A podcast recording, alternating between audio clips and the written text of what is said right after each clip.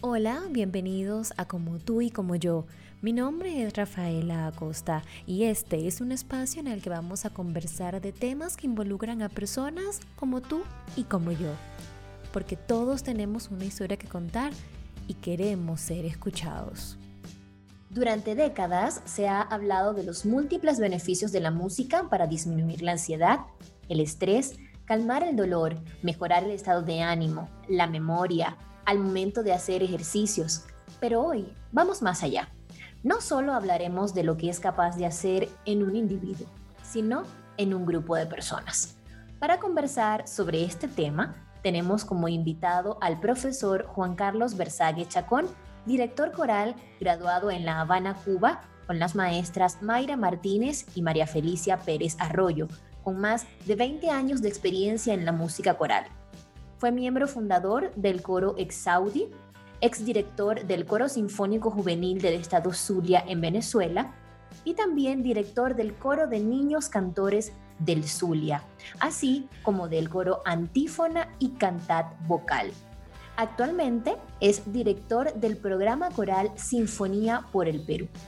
Hoy vamos a conversar sobre el poder transformador de la música a través de su experiencia al trabajar con estos coros. Profesor, bienvenido a Como tú y como yo. Me saludo, Rafaela. Muchas gracias por esta invitación. Muchas gracias.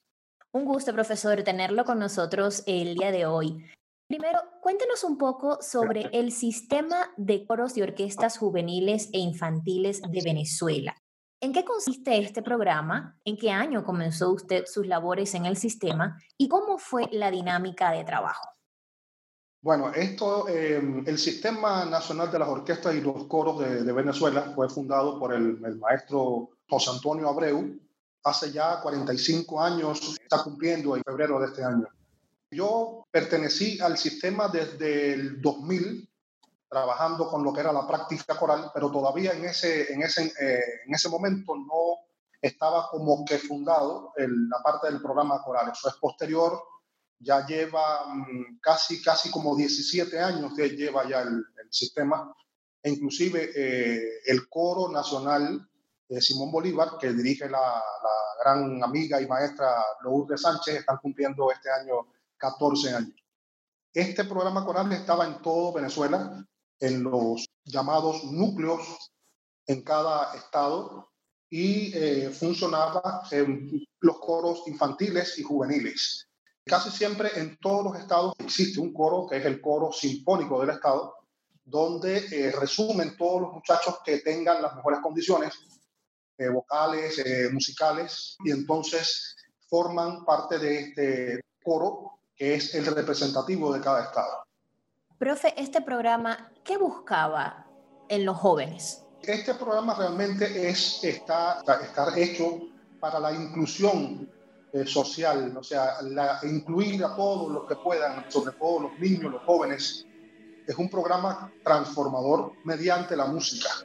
Allí, eh, sobre todo los muchachos de, bajos recursos, sobre todo, eran los que más están en estos núcleos y participan, tienen la oportunidad de crecer, de transformar sus vidas mediante la música, en este caso música coral pero también allí estaba todo el mundo, o sea, todo el que quisiera participar podía hacerlo. Esto no excluía a nadie porque eh, e inclusive no se le hacían audiciones o exámenes como en un conservatorio para poder ingresar a estos núcleos, todo lo contrario, ahí entraba todo el que quisiera y poco a poco se iban ah, obteniendo las destrezas que se necesitaban para poder seguir en el, en el camino de la, de la música hasta cierto punto que el muchacho ya o entraba a la universidad, algunos seguían, otros por, por los estudios tenían que abandonarlo, pero ya en la vena corre la música y en algún momento después de, de graduados, muchos vuelven a, a, estar en algún coro, ya un coro profesional o un coro de algunos de los que habían en los, en los estados. Profe, ¿por cuánto tiempo trabajó usted en el sistema? Yo estuve desde el 2000 hasta el 2018 lo que pasa es que ya en el 2006 o 2007 me proponen ser el, coordinador del programa coral en el, en el estado Zulia. Entonces ya fue una gran responsabilidad que tuvimos o que tuve en ese caso, pero tenía un gran equipo que ayudó a realizar este hermoso proyecto en, en el Zulia. Profe, y también, además de los niños y los jóvenes que participaban tanto en el coro como la orquesta, estaban estos jóvenes directores que se estaban formando dentro del sistema. El sistema también les brindaba la oportunidad no solo de hacer música, sino a los jóvenes directores les daba las herramientas a nivel educativo para seguir creciendo a nivel profesional. Sí, eso es verdad. Realmente eso, eso fue una gran oportunidad para muchos de los muchachos que cantaron inclusive en los coros sinfónicos y que empezaron a tener los deseos de, trabajar lo que era la parte de la dirección coral. Muchos de ellos en estos momentos son muy buenos directores, grandes directores, y la, el sistema le dio esa gran oportunidad de capacitar a esos jóvenes que realmente no habían tenido la oportunidad de tener una escuela, en este caso de dirección coral. Entonces, eh, el sistema los llevaba una vez a cada, cada dos meses, los llevaban a, Caracas, en este caso, que es la capital, y allí eh, tenían una cantidad de, de asignaturas como técnica vocal, dirección coral, composición, armonía, una cantidad de asignaturas que era para el, complemento del director. Realmente esos jóvenes tuvieron la gran oportunidad de, escuchar a, grandes maestros como Gerald Bild o como Harper, Joseph Villa, con directores, grandes directores de, de coros a nivel mundial. Y de verdad que mm, la formación de sus muchachos se vio después en el trabajo que hacían posteriormente con sus agrupaciones en los diferentes estados. El sistema entonces es un programa bastante integral, porque también tengo entendido que tiene un coro de manos blancas. Sí, eso, eso también forma parte de la inclusión. Realmente eso fue otra oportunidad para esos muchachos que tenían diversidad funcional, muchachos que, que tenían alguna eh, déficit, sobre todo en la parte auditiva, RIS también, muchachos que tenían eh, en sillas de ruedas, que tenían esa oportunidad de traducir con sus manos, todos tenían unos, le llaman manos blancas porque tienen unos guantes, y había siempre una maestra o un maestro que les enseñaba el lenguaje de señas y ellos iban interpretando lo que hacía el coro que estaba cantando. Entonces, en ese caso, había una fusión entre, entre las dos agrupaciones y de verdad que eso tuvo un gran éxito porque los muchachos se daban cuenta que también tenían la, oportunidad y que le estaban brindando esta, esta institución tan importante como es el sistema. Profe, ahora bien, ¿qué diferencia tiene un coro que esté formado dentro del sistema con una agrupación coral que se forme fuera de este programa?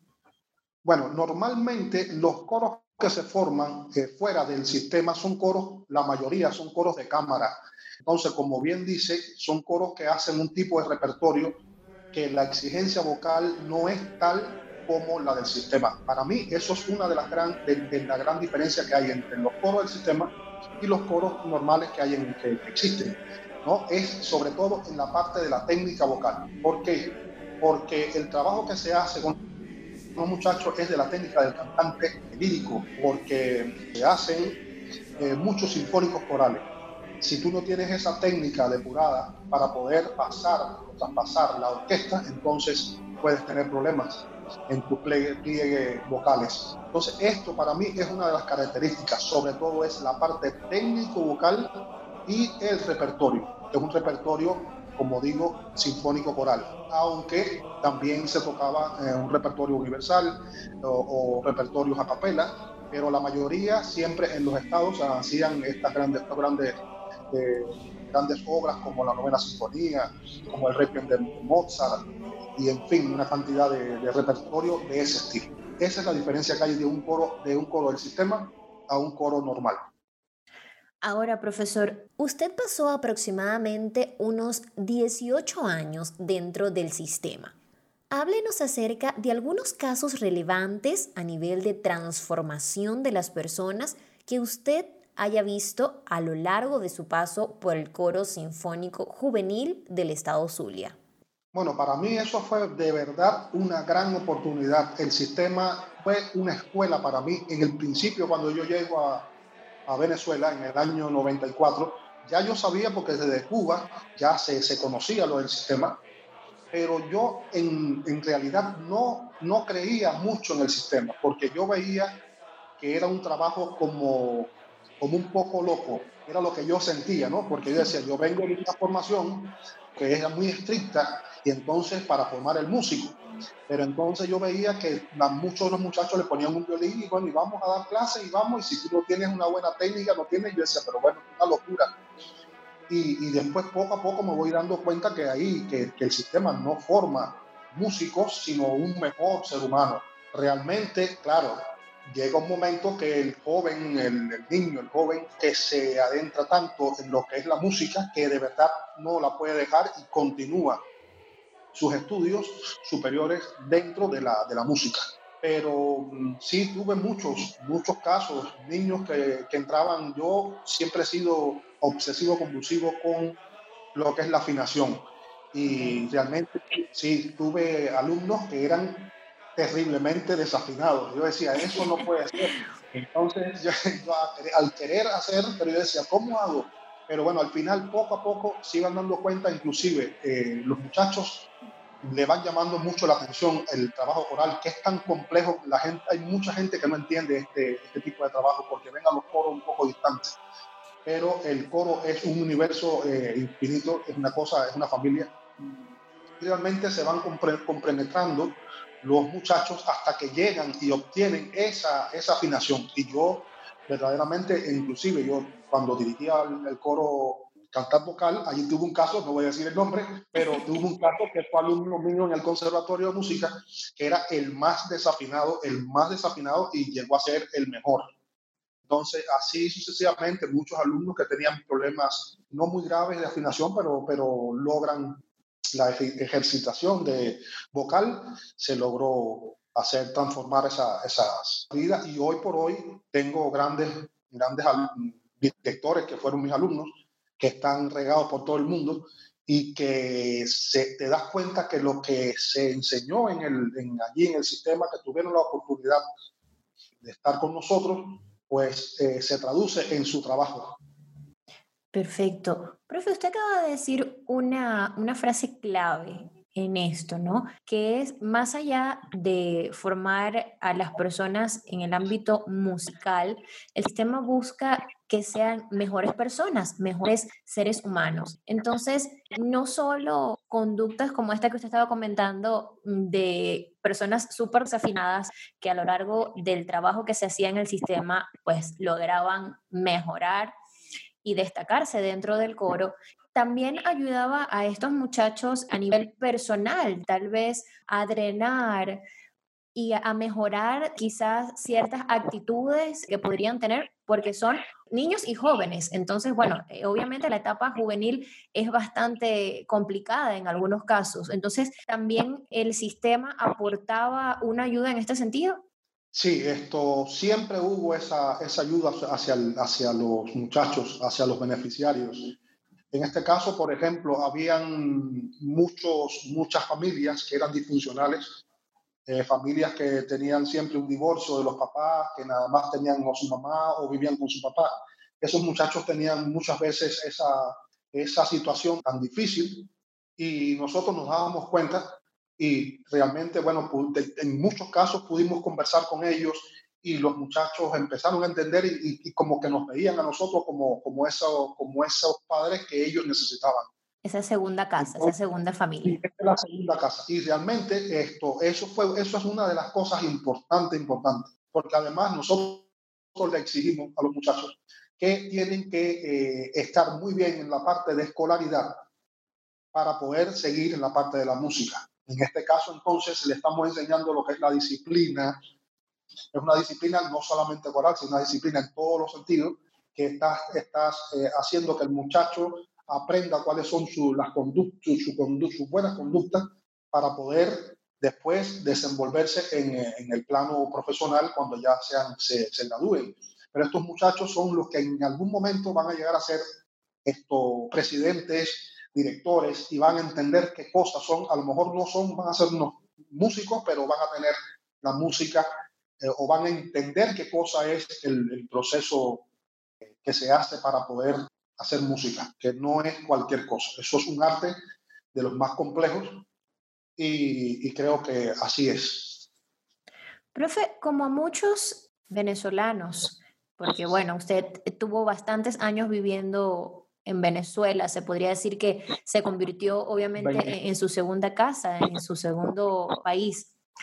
Le tocó migrar y llega a Perú.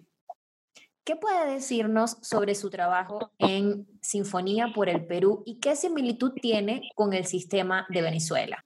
Bueno, realmente abandonar Venezuela para mí fue eh, uno de los, el dolor creo que más grande que he podido tener, desprenderme de esa, de 25 años de, carrera, de trabajo, de esfuerzo, de, de hacer música. De, de, verdad que fue muy, muy, muy difícil para mí. Pero tuve la otra gran oportunidad de que me invitaran a, a trabajar aquí en lo que es el eh, Sinfonía por el Perú, que también está inspirado en el sistema de las orquestas y los coros de Venezuela. Aquí está eh, el director general, es Juan Diego Flores, el gran cantante tenor, lírico, uno de los más grandes que, que, que tiene en este momento la parte de los, la parte de los tenores y eh, se hace casi lo mismo que en Venezuela. Aquí estamos trabajando, yo tengo a cargo lo que es el coro eh, juvenil eh, Sinfonía por el Perú, que es el coro central de toda la institución. Y existen igual los núcleos, existen todo lo que es la parte de las orquestas, todo ese programa e inclusive también ah, en este mismo año, al principio de este año, comenzaron también lo que eran las manos blancas, coros de manos blancas. Entonces, también tengo la oportunidad de trabajar con los directores que tienen o los instructores corales de cada núcleo, tratando de eh, capacitarlos como directores, porque hay muchos que han estudiado canto, pero no son directores. Recuerda que la dirección coral es, eh, es una carrera que se estudia desde nivel elemental nivel medio y nivel superior. Es una carrera muy larga y entonces se le está dando las herramientas para que el trabajo sea como el que se llegó a hacer ah, en, ah, en, Venezuela, que fue, que fue y sigue siendo, aunque muchos no estemos allá, pero quedó la base, quedó la, la, semilla y esa semilla está dando fruto. Aquí, eh, bueno, estamos trabajando fuerte, con mucha rigurosidad también, porque es una gran responsabilidad en mi caso. Claro. Eh, tratar de que los muchachos me dieron un coro que tenían niños, jóvenes. Realmente tuve que dividir un poco ese coro porque no era un coro que necesitábamos que fuera un poco más de jóvenes. Pero sí, en tres meses que tuve, eh, fue muy fuerte el trabajo, muy, muy, muy fuerte para poder lograr hacer un gran concierto. Y en tres meses los muchachos hicieron un concierto de lujo en una de las iglesias más hermosas que hay acá, de tantas de las que hay ¿verdad? Santa Rosa de Lima. Y de verdad que a partir de allí entonces el crecimiento fue, ha ido poco a poco y ha sido muy bueno. Allí me acompaña el maestro eh, William Alvarado en la parte de, de, de, técnica vocal. Y ahora, gracias a Dios, tengo ya un, gran, muy buen equipo que pudimos lograr, que está otra gran maestra de Venezuela, que se llama Chris Stornelli, y el maestro eh, Héctor Daniel Morales, trabajando conmigo en lo que son los coros, en un coro infantil y el coro prejuvenil. Es decir, poco a poco se ha ido armando ese equipo que al igual que Venezuela busca que este programa, que ahora también entonces se está llevando a cabo en Perú, sea integral en todo sentido. Exactamente. Profe, ¿qué debe tener en cuenta una persona que desee iniciarse en el mundo musical bien sea a través de algún instrumento o a través del canto. Bueno, por ejemplo, si estás en Venezuela o si, si, estás en Venezuela, pues realmente los niños, los jóvenes, inclusive también hay parte que los adultos lo pueden hacer. Creo que lo primero que deben hacer es acercarse a los núcleos. Si estás en Perú, en este caso, el, el, lo que es el sistema se, se, regó en varios o a varios países, no, no solamente latinoamericanos, sino también de Europa acercarse a estos, a estos núcleos que existen y mediante ese, esa, ese trabajo que se hace, de verdad que se puede llegar a a realizar su sueño. El que quiere, quiere estudiar música, pues bueno, eso es una oportunidad. El que lo quiera hacer por hobby también lo, tiene la oportunidad. Y creo que eso es una forma, claro, aunque todo el mundo puede estar, eh, para mí es muy importante el oído, el oído rítmico y el oído melódico. Eso es fundamental para que una persona puede, ese es el principio de todo. Aunque he visto también mediante, por muchos años que hay muchachos que, que el oído melódico no es tan bueno, pero el rítmico es, eh, es, es, muy bueno y han llegado a tocar violín. Yo decía, no puede ser que un violinista sea desafinado y toque el violín. Pero eso, esas cosas, sí, esas cosas sucedían, suceden todavía en Venezuela. Y me imagino que aquí mismo en Perú, lo que pasa es que yo no estoy directamente con la parte de orquestal. Profe, ahora un mensaje para todos esos padres que pueden estar renuentes a que sus hijos entren en el mundo musical porque no lo consideran como algo beneficioso. Bueno, mira, esto, eh, esto, esto es mágico, verdaderamente la música es mágica. Los papás casi siempre quieren que sus hijos sean ingenieros, médicos, esto, arquitectos, casi siempre quieren tener sus hijos en esas, eh, eh, con unas carreras de esas. No creo que, que es tan errado, puede ser que si el muchacho tenga las condiciones para poder hacer las dos cosas, pues que lo hagan, que tengan una carrera, pero si, el, si, si los padres ven que sus hijos tienen esa, esa inclinación por la música, hay que tratar por todos los medios de acompañarlos, porque uno no sabe qué es lo que tienen allí, que se puedan transformar en algo muy grande. El mismo Juan Diego Flores era un, muchacho muy joven, este, cantaba en el coro nacional de, de, acá y de acá, bueno, le salió una beca para estudiar en, en Estados Unidos y después, bueno, de, la, del coro saltó a, porque un cantante estaba creo que enfermo o algo así y realmente él se sabía todo y él fue el que hizo el solo y a partir de allí es Juan Diego Flores. Entonces uno no sabe lo que, lo que hay, lo que los, los, hijos de uno tienen por desarrollar y creo que lo deben acompañar. Pero aquí en, en Venezuela tengo a un alumno que sus padres son, tienen una dinastía todos son ingenieros. Son cinco hermanos. Cuatro son ingenieros, el papá es ingeniero y el más pequeño, él quiere ser cantante. Él está en el coro, tiene una muy buena voz. Pero fíjate cómo es cuando los padres de verdad entienden a sus hijos, pues este papá dijo, yo voy a, el papá y la mamá, yo voy a acompañar a mi hijo a donde él quiera que él quiera llegar. Si él quiere la música, pues entonces esto me quito de mi mente de que sea otro, de otro ingeniero y hoy por hoy está haciendo todo lo posible para poder estudiar fuera. Y ya ahí mismo es, un caso que tengo latente, pero de esos casos hay muchos.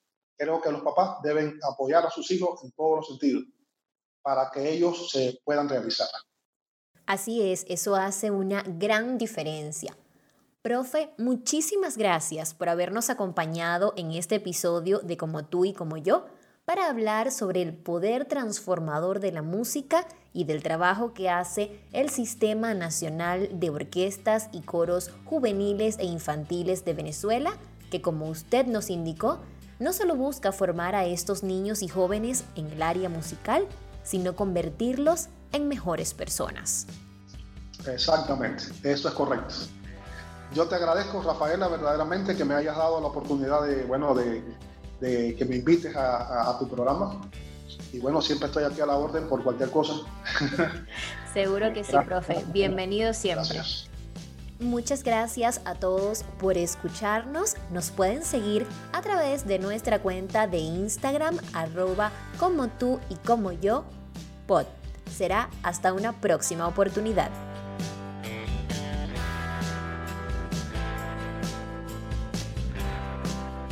Una producción de inspiración. Producciones, eventos y publicaciones.